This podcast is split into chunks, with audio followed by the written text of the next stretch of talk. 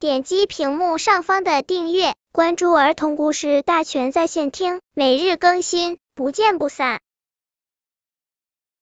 本片故事的名字是《快乐的小屋》。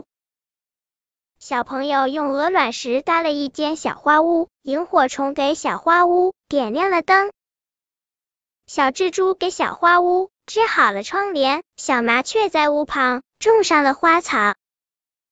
纺织娘来小花屋弹琴，蛐蛐到小花屋唱歌，小蚂蚁手拉手跳起了圆圈舞。大家都说这真是一间快乐的小屋。本篇故事就到这里，希望的朋友可以点击屏幕上方的订阅，每日更新，不见不散。